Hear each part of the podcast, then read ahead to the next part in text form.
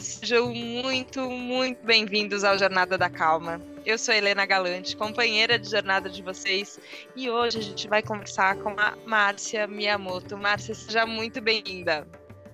Muito obrigada, querida. Fico honrada de participar de um projeto que tem essa, esse propósito, né, de ajudar as pessoas na, de encontrar um caminho, um espaço de, de paz e calma, viu? Obrigada mesmo pelo convite.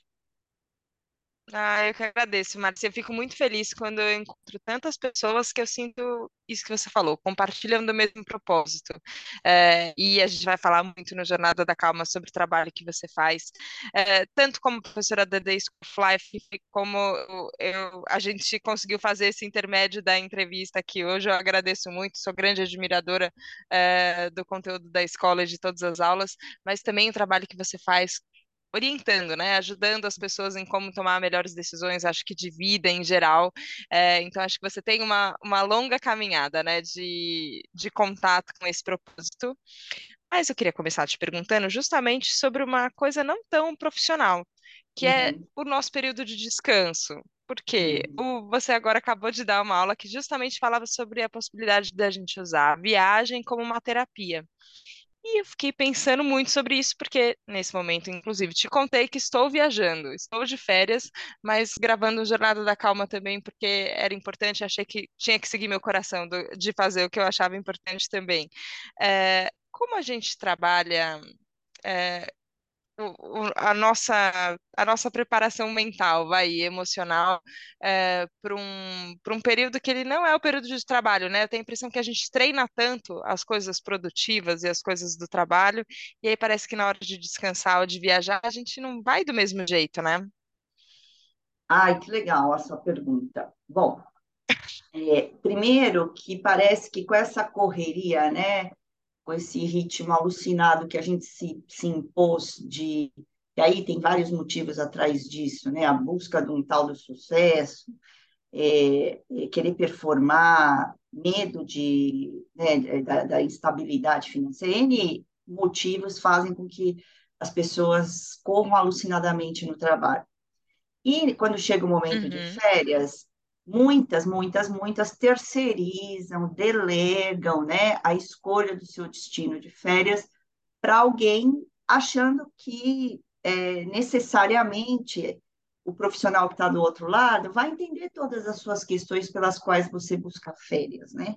Ou um espaço de descanso. E, na realidade, é, é muito difícil, né? É, alguém fora de você entender o seu lugar da sua mente do que, que significa descanso para você, né?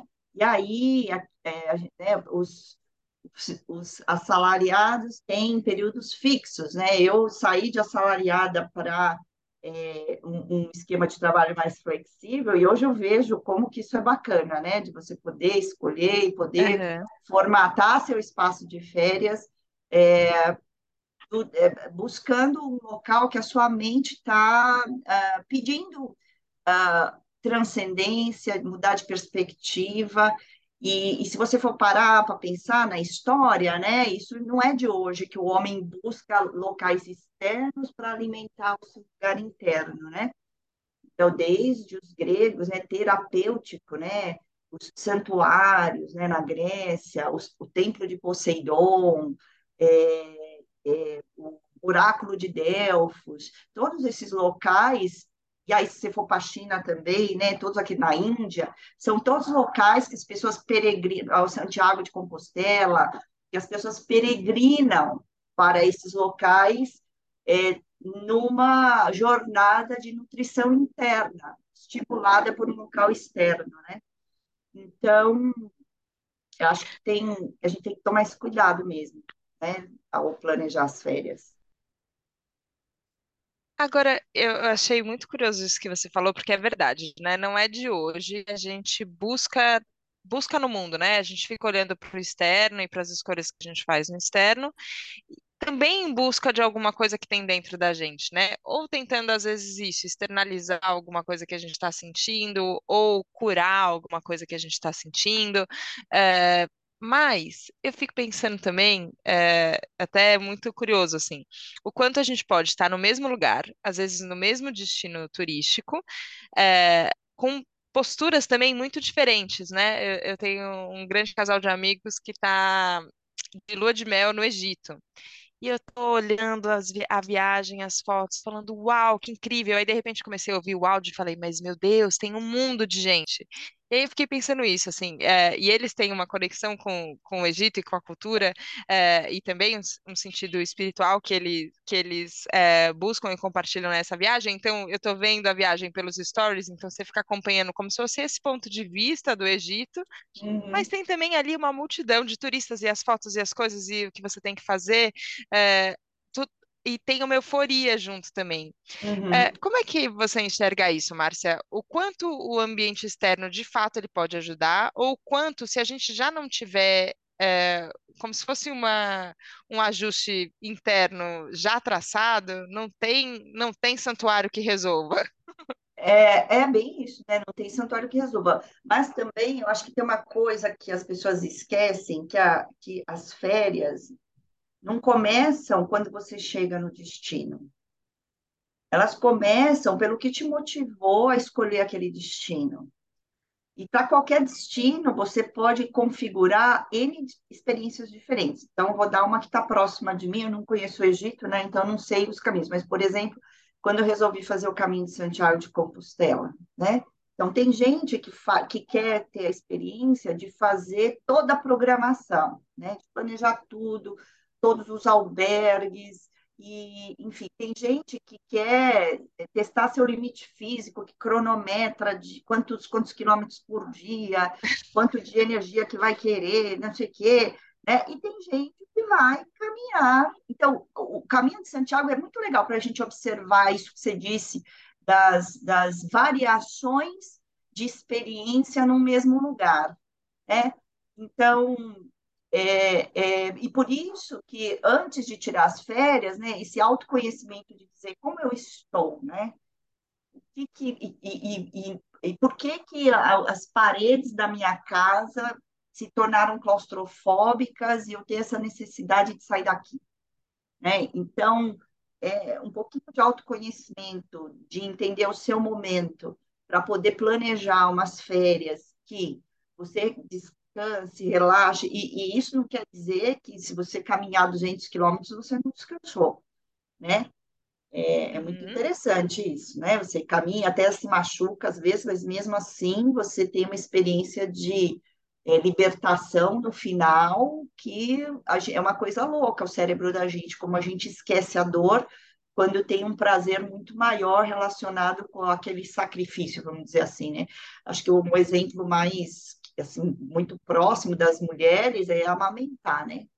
Eu digo que a, amamentar, eu uhum. entendi o que, que era, né, é, é, sentir dor e estar no paraíso amamentando. É, eu acho que viagem também, mesmo que a gente faça um sacrifício físico, às vezes ele é, é libertador e aí aquele, aquela, eu falo por mim, quando eu fiz o Caminho de Santiago, eu me machuquei bastante, assim, é, muita bolha, né, no pé. Achei que não ia conseguir terminar, Sim. mas quando, quando eu terminei, não só pelo fato de terminar, né? Quando você põe o pé lá, você faz na hora uma retrospectiva de tudo que aconteceu naqueles dias até chegar lá, e aí você fala assim, puxa, como valeu a pena, né? Como foi bom, como foi bom. E ali, aquilo lá, você só fala assim, ah, é só uma bolha, é só uma unha que caiu, nasce outra e Ai, meu Deus. entendeu? E o a peito é a mesma coisa, é um dói pra caramba. E aí vai, né? Então é isso, eu acho que é ter essa consciência que a viagem é pré, durante e pós, né? E aí, se a gente tem essa consciência, acho Agora, que a gente consegue programar feiras melhores. você fez esse paralelo, né, com, com a amamentação. É, e eu acho que do, do que eu acompanho, já conversei com mães aqui no JK, tem muito essa sensação também de um portal que você atravessa. De repente, algumas experiências é, te mudam de tal forma que você nunca mais vai ser como você era antes, né? E de certa forma, eu acho que tudo vida é um pouco assim, né? Se a gente conseguisse olhar como você chegou lá em Santiago de Compostela, olhar para trás e falar, nossa, como esses dias me mudaram, verdade, eu tenho a impressão que a gente poderia fazer isso minuto a minuto, né? Mas tem, Uhum. é, quando, quando tem isso tangível, né? Assim, é, então a experiência da maternidade ou a experiência de uma transformação, às vezes, de carreira muito grande, é, ou uma experiência de, de sair do seu lugar, então deixar a sua casa para trás e, e ir para outro ambiente, parece que tudo isso fica mais é, tangível. Só que você foi surpreendida também, Márcia, porque eu tenho essa impressão que às vezes a gente também tende a, a querer imaginar antes tudo que vai acontecer e todos, inclusive as transformações que vão acontecer, mas na hora que acontece, a gente é surpreendido e, e no final é tudo muito diferente. Isso aconteceu com você? Qual era a sua expectativa antes dessa Ah, viagem, por exemplo, e do que que aconteceu lá no final? Olha, a- então, né, a, a gente tem essa, é uma coisa paradoxal, né? É, a gente vive com medo do imprevisível, não é isso? A gente vive com medo daquilo que você não consegue antecipar, então você faz um monte de plano, um monte de planejamento para dar tudo certo. E esse é um pensamento aristotélico. Então, como eu me libertei Ah, disso? Então, nós do Ocidente fomos educados no modelo aristotélico, que é o seguinte: o que estiver perto do modelo está certo, o que estiver fora do modelo ou distante do modelo está errado. Já reparou? Né? Então, tudo tem que ter Aham, um, um certo ao, ao, ao, alcançar o, o modelo. Né? Então, se eu estou perto do sim. modelo, está tudo bem. Se eu estou fora do modelo, tem problemas. Isso reflete até na forma como é, as pessoas. E isso tudo se chama estratégia. Você pode chamar plano de viagem, mas tudo é estratégia. Eu quero sair do ponto A, chegar no ponto B e ter um caminho ali no meio. E aí eu desenho uma Sim. estratégia.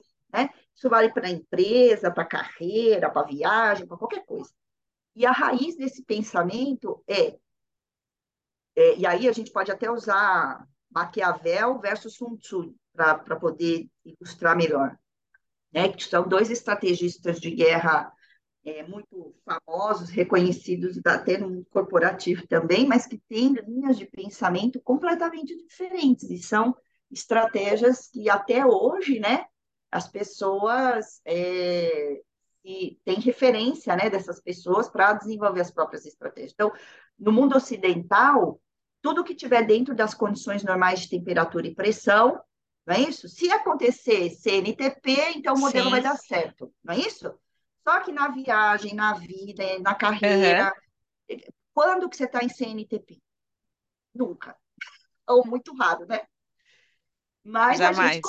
jamais. Então, a, né, no Ocidente, a gente sofre mais com, a, com as mudanças e com a variação, porque a gente foi educado desde pequenininho, desde a escola, não é isso? O horário que tem que seguir, a carteira que você tem que sentar, né? Cronograma dos professores, o currículo, Uhum. tudo é planejado, né? E se acontece alguma coisa fora do, do previsto, pronto, é o caos, é a crise, né? O chinês, o japonês, o oriental, de uma maneira geral, pensa diferente em função é, de Confúcio, né? principalmente de Buda, Lao Tzu, né? É, a coisa cultural da propensão Uhum. das coisas. Então, lá eles não conhecem esse pensamento do modelo. Né? Eles conhecem o pensamento, assim, dependendo da configuração da situação, o que de melhor eu posso retirar desta situação. Então, você tem um objetivo, seja, vamos pegar lá, de dominar um país ou de fazer uma viagem, né?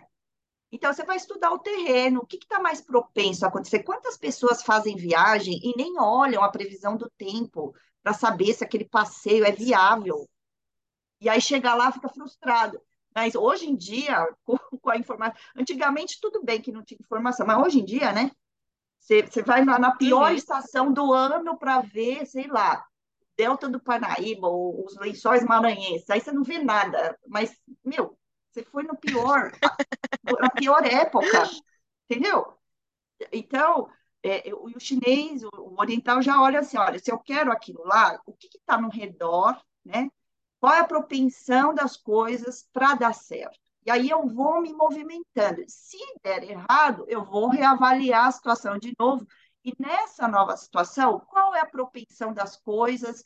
Qual é a, qual é a probabilidade do que vai dar certo? Então, eu vou, vou fluindo conforme a propensão das coisas. Isso te dá uma abertura muito grande para receber o novo, não que o novo seja o indício do erro, como é no modelo aristotélico. O novo é considerado um erro, um revés ao modelo. E para a propensão das coisas, é só uma variável que eu já sei que vai variar. Eu só preciso estar atento para coletar os sinais né, de que a coisa está mudando então, eu vou reavaliar meu posicionamento e para outra direção, sem considerar que isso seja uma crise, percebe? Márcia do céu, você abriu uma porta gigantesca na minha cabeça que eu tô, claro, é claro que eu sofro com as coisas, porque a gente fica tentando seguir nesse modelo do certo, do que tem que acontecer, não considerando probabilidades, né, propensões, impermanências. É, só que, nossa, parece que agora tudo fez sentido, é, também em relação não só à viagem, mas a, a, a como a gente lida com a vida, né, no fim. É tudo, tudo a gente fica tentando é, entender o que que é o certo, né, o, o que que, o que que a gente acha que deveria acontecer, só que é muito curioso, assim, porque às vezes é, eu brinco, não sei se, se para para sabedoria oriental essa seria a palavra ou não. Mas às vezes eu brinco que eu trabalho com a energia do caos, assim, sabe? Porque o próprio Jornada da Calma, assim, a, a ideia de convidar uma pessoa e falar, vamos conversar meia hora sobre o quê? Sobre o que a gente achar para onde o nosso coração levar a gente, para a gente sentir. É uma, um pouco caótico, né? Eu poderia te mandar cinco perguntas, ó, oh, Márcia, a gente vai uhum. falar disso, depois disso, depois daquilo, depois daquilo outro, a gente ah, liga, grava, vai. E, mas eu falo, ah, mas não é tão legal, né? Se a gente, se a gente só conversar como. E às vezes é caótico, e a gente vai trabalhando conforme as coisas vão acontecendo. Por mais que tenha isso, um sabor mais gostoso, parece também, da vida, quando ela está viva, uhum. né? Desse jeito que as coisas estão acontecendo, a gente fica gastando uma energia desnecessária, eh, tentando segurar isso nesse modelo, e às vezes não fazendo básico, que é essa, essa, esse exemplo que você deu da previsão do tempo, de às vezes a gente quer tanto que dê certo, mas a gente não olha a previsão do tempo, né? Então você fala, bom, aí você programa é, a viagem para para o Jalapão na época que tem seca, então você não vai ver nada lá. Você fala, bom, aí também a gente joga contra a gente, né? Quando, quando você tem um, um trabalho de coaching, Márcia, tem a ver com isso também? De Total. entender um pouco isso, isso do que é? Conta Total. mais, como é que é? Ó, é, recentemente eu atendi um executivo, um diretor um, de, de operações, que ele estava acostumado a trabalhar em empresas americanas e foi trabalhar numa filial japonesa. E aí ele me procurou porque ele estava questionando da própria competência, porque nesse local, nessa cultura, ele não conseguia se comunicar. Ele achava que tinha um problema é, é, de comunicação terrível, porque ele é, é, tudo mudava, nada era de acordo com o plano. Aí eu comecei a rir, né? Uhum. Então, meu amor, você não tem nada de errado, você é competentíssimo, você não chegou aí à toa, né? Acontece que você está acostumado uhum. a trabalhar numa cultura onde é valorizado o plano. E você está indo para uma cultura que o plano é só uma estrela guia. Não é que eles não fazem plano, faz o plano, mas ele não é fixo ao plano, não é, é refém do plano. O plano não é o mestre da pessoa, a pessoa é mestre do plano. Né? E o plano muda, e pronto. E não tem culpa, não senti culpa de que você não previu adequadamente todas as variáveis. Falei assim, gente, mas é uma ambição, acho ilusória você achar que você vai prever tudo, né? Que tem que sair. Sim. E aí, quando não sai, você faz, faz tipo, faz encaixar o quadrado no, no buraco redondo, né? Uhum. Aí você machuca todo mundo para tirar as arestas à força. E aí você cria toxicidade, né? É, e então, ele se sentiu muito confuso. Então, a gente trabalhou, acho que uns seis a sete, oito meses, é, é, desconstruindo esse apego ao plano e para com é, é, tirando tem muita culpa, né? Sente, a pessoa sente culpa de não, não, não, não, seguir o plano, mesmo o plano parecendo, já vendo que aquele plano é, vai dar errado. Eu errei na minha premissa. Ponto. Vira a página, vira o leme, né? Então, sim, totalmente. Eu uso demais esse conceito de desconstrução é, agora, quando eu tenho, é, por exemplo, eu conheço uma máquina, estou dentro da linha de produção e tem uma máquina que trabalha dentro de um laboratório que eu controlo a entrada e a saída. Cara, o modelo aristotélico é rápido, não vou ficar medindo propensão das coisas, porque as variáveis é, são muito conhecidas, é, eu entendo uhum. a tolerância de variação, é plano e tchau, entendeu? Então, não estou aqui fazendo uma apologia de que o modelo aristotélico não é, não é eficiente.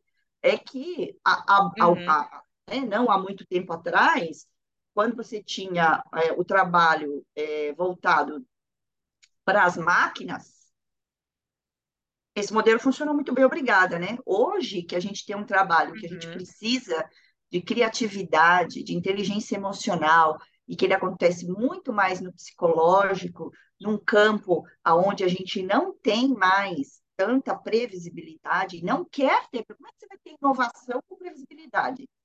Né? É, é Possível.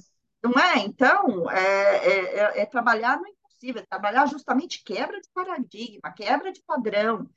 Então, é um outro lugar que a gente está. E aí, a gente quer usar a mesma ferramenta que funcionou na Revolução Industrial para a Revolução Digital, e, e, outra, né? Sei lá que outra revolução psicológica, emocional e blá, que a gente vai continuar evoluindo. Ou seja, cada, cada pensamento, né, ele, ele surge por, por necessidades, é útil, mas ele não é eterno, como nada na vida, né? E a gente precisa é, compreender que a gente talvez tenha que pôr outros pensamentos, outros modelos, outras formas de, de trabalhar o, o, que vem na vida diferente do que foi no passado. E, e fazer esse desapego é um trabalho de, é, não só de coaching, mas terapêutico, né? Você desapegar da herança emocional dos seus pais, da sua família, do que eles conhecem que é trabalho. Aliás, no, no curso de intensivo de carreira, que a gente dá na escola, a gente bate muito nessa tecla, né? Que muita da nossa trava de avançar na carreira vem de herança emocional sobre os trabalhos que a nossa família considera dignos ou não, né? Seus pais podem até uhum. dizer, não, você escolhe o que você quiser, mas aí ele, a, a criança é, é, olha ao redor da família e vê quem são os excluídos, né? Sim. De quem que a família fala mal, não é isso? Ah, esse tem sucesso, aquele não, né? Aí, e aí você uhum. pode escolher, mas você pode escolher, mas você tem essa bagagem emocional rodando software, né?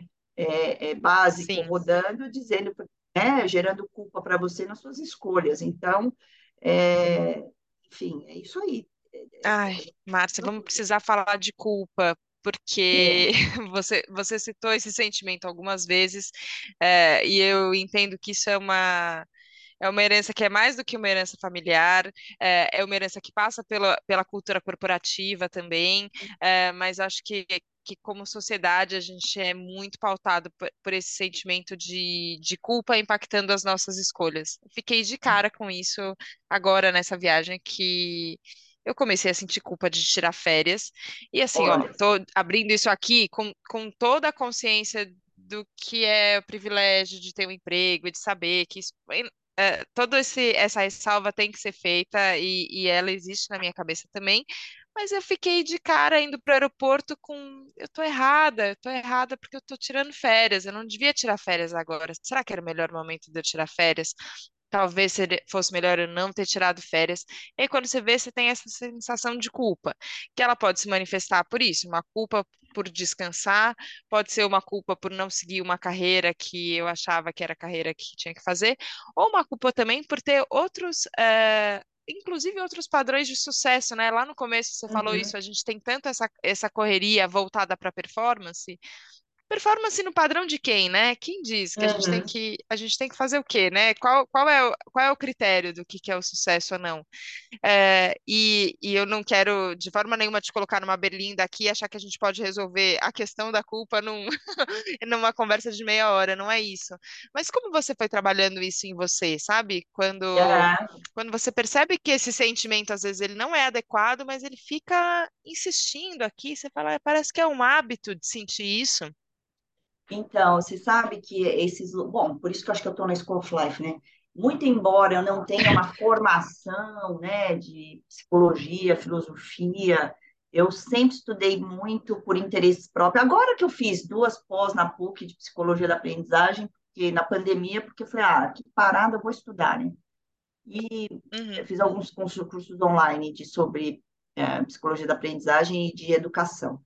E, a, então, a culpa, e uma, uma coisa reveladora ao estudar, é quando a gente, é, é, a gente compreender, né, quais foram os parâmetros que a gente recebeu é, da nossa, na nossa infância, né, sobre quanto amor a gente recebeu para poder se expandir sem culpa, por exemplo, tem completa influência, né? Então, desde quando a gente é concebido, né? Eu fui concebida, eh, meus pais me queriam quando eu fui concebida, né? Eu uhum, fui adotada, eu fui, e mesmo tendo se- entrado numa família que eu fui desejada, meus pais conseguiram realmente me dar o amor que na primeira fase é, é tão importante para a gente é, constituir a nossa autoestima e avançar, não no sentido de culpar os pais, óbvio que não, mas é, na hora que a gente faz terapia e revela isso, a gente consegue compreender que, que gatilhos não são nossos, mas que vêm dessa memória. E aí, você sabe a uhum, causa raiz, você tem como trabalhar isso, né? Então, então, você falou, como eu lidei isso em mim? E a culpa é muito louco, né? Porque você pode pensar assim, que a culpa pode só levar a baixa performance, né? E sucesso, sucesso, aham, muito bem, bem falado para você. Você falou, então, é o que você falou, vou falar o meu caso, porque quem sou eu para querer resolver a culpa do mundo, né? Então, ó, foi a culpa e a raiva, esses dois sentimentos, que são dois embrulhos da dor, né? A culpa e a raiva que me fizeram ser, entre aspas, uma executiva de sucesso, que era o que o meu pai esperava do primeiro filho homem que ela não teve. O meu arquétipo é o da Mulan, a filha mais velha, né, de uma família cujo pai é o filho mais velho, que tem que levar o nome da família para frente, né? aham, Uma filha apaixonada pelo pai, que luta arte marcial, que faz tudo que o pai faz, que é super conectada com o pai, não conectada com o feminino, e que quer apaixonadamente cumprir as expectativas do pai. Essa sou eu. Quando uhum. eu, dentro de mim, queria uma outra carreira, eu tive uma culpa enorme de querer fazer o movimento, porque eu não queria decepcionar meu pai. Sendo que meu pai nunca falou assim para mim. Tudo bem que ele dava outros sinais, né? Ele falava assim para os amigos: Ah, essa aqui é o filho homem que eu não tive. Sabe assim? Sim, E eu me aham, orgulhava disso. E o meu feminino ferido, né? Massacrado. E eu mantendo posição. Chegou uma hora que não tem jeito, né, Helena? Quando a gente distancia muito da própria essência, a alma grita. Fica sim, insuportável você ficar naquele lugar. Então, o que eu aprendi também com a psicologia é que quando a gente avança em sentido à sua essência, à sua vida, isso vai gerar culpa. Por quê? Porque você tem medo de não cumprir com a expectativa de pessoas que você ama, de perder ah, o direito a pertencer a alguns grupos, de ser medo de ser julgado por aquele movimento, né? sim, Só que a tua alma pede para você ir na direção da sua essência.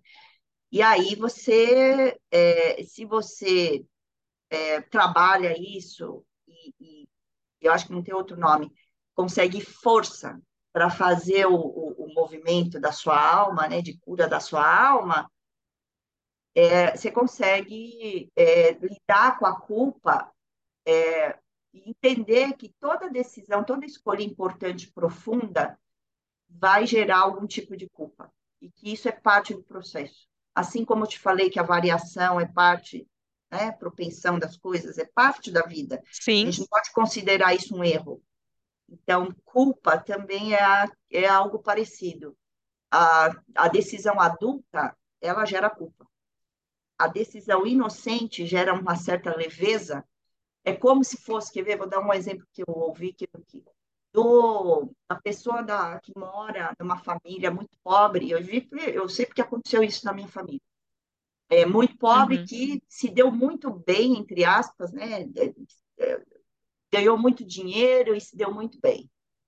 Lá pelas tantas, começa a sentir culpa e começa a querer voltar,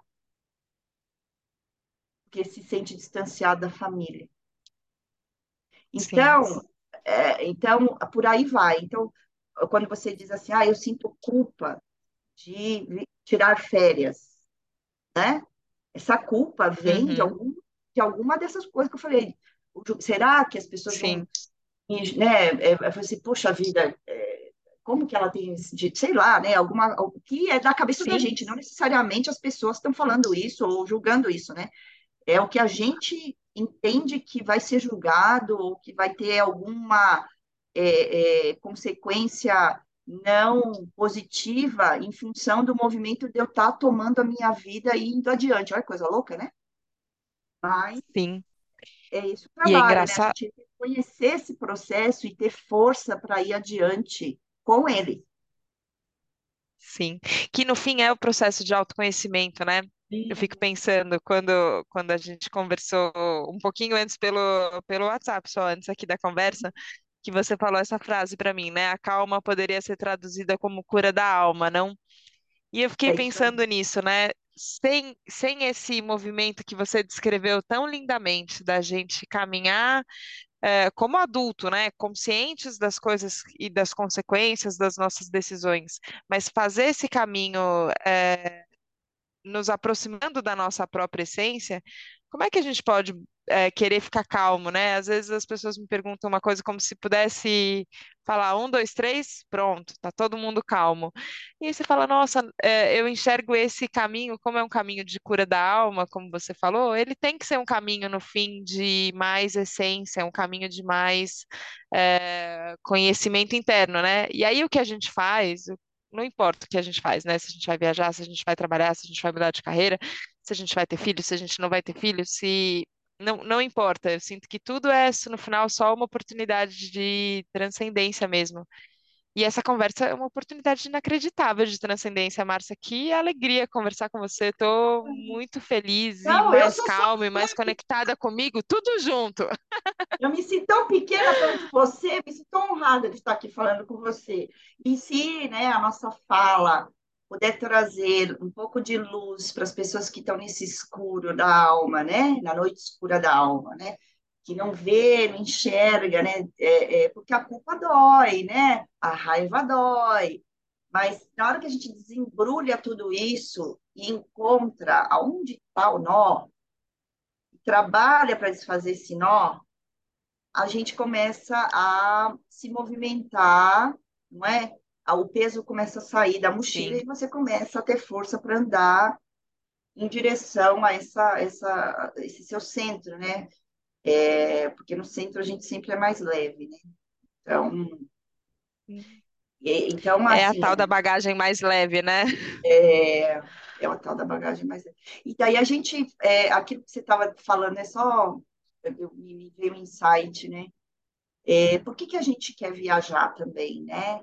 Então, aquele paradoxo entre a gente ter uma rotina extenuante e quer sair dessa rotina. E aí você cria uma viagem onde você quer ter tudo previsível, que é outra rotina num outro lugar, né?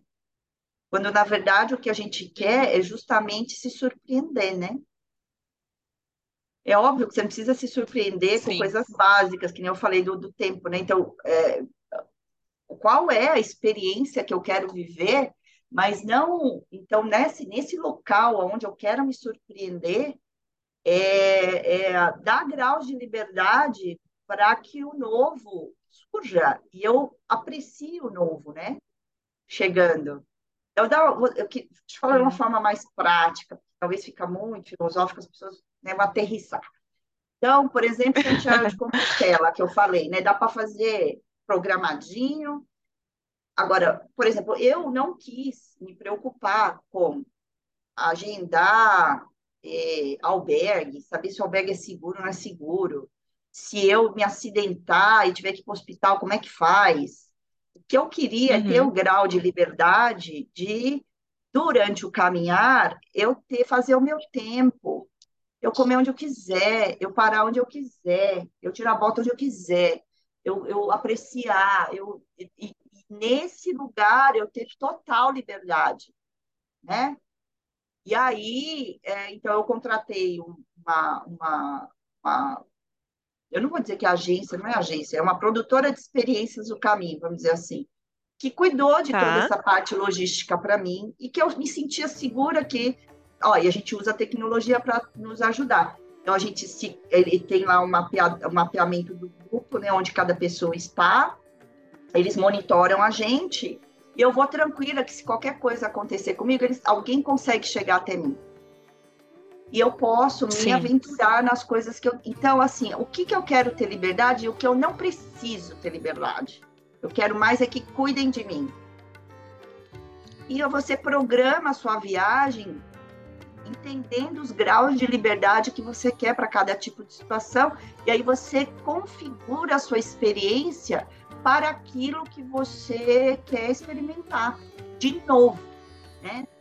É, e aí sua viagem vai ser sempre surpreendente, né? Vai ser, você sempre vai trazer mais do que você esperava, né? Porque você permitiu espaço para o novo, né? Ao contrário que se você fizer uma viagem que você tem que ficar seguindo um cronograma, que tem um grupo, que se você se atrasar você prejudica os outros, que você tem que ficar no museu de tal hora até tal hora, sair correndo para almoçar e tem horário, não sei o quê. Bom, aí pode ser que tenha gente que prefira esse tipo de viagem, eu respeito totalmente. Mas aí você não está se abrindo para o novo, né? Você vai cumprir um programa, né? Não. Ai, foi um. Eu quero viajar com você agora, Márcia. Ah, eu falo que eu, tenho, eu, eu convido as pessoas para tomarem café. Eu quero viajar com você agora. Ai, é, então, meu próximo vai ser, minha próxima peregrinação, minha, meu plano é a ilha de Shikoku, né? Fazer o, a peregrinação do monge, né? É, budista lá, dos 88 templos japoneses. São 120 quilômetros, acho. Essa é a próxima que eu estou planejando, estou me preparando. Maravilhosa, maravilhosa. Mas antes da viagem dos monges, acho que essa, essa conversa aqui já foi uma, uma viagem no melhor dos sentidos, Márcia. Obrigada. Obrigada pela sua Eu presença aqui. Obrigada pela lucidez na conversa, assim, que coisa incrível. Acho que quantos insights e quantas portas se abriram e companhia boa, né? É, é uma coisa que eu valorizo também muito em viagem. Então, obrigada mesmo, de coração, por estar aqui. É um prazer. Prazer, gratidão, Helena. Um grande beijo e sucesso aí no seu projeto, viu? Obrigada para você também. Obrigada a você, ouvinte do Jornada da Calma, companheiro de jornada, literalmente companheiro de jornada. Obrigada. Obrigada por estar aqui mais uma semana. A gente se vê na próxima segunda, no próximo Jornada da Calma. Um beijo. Tchau, tchau.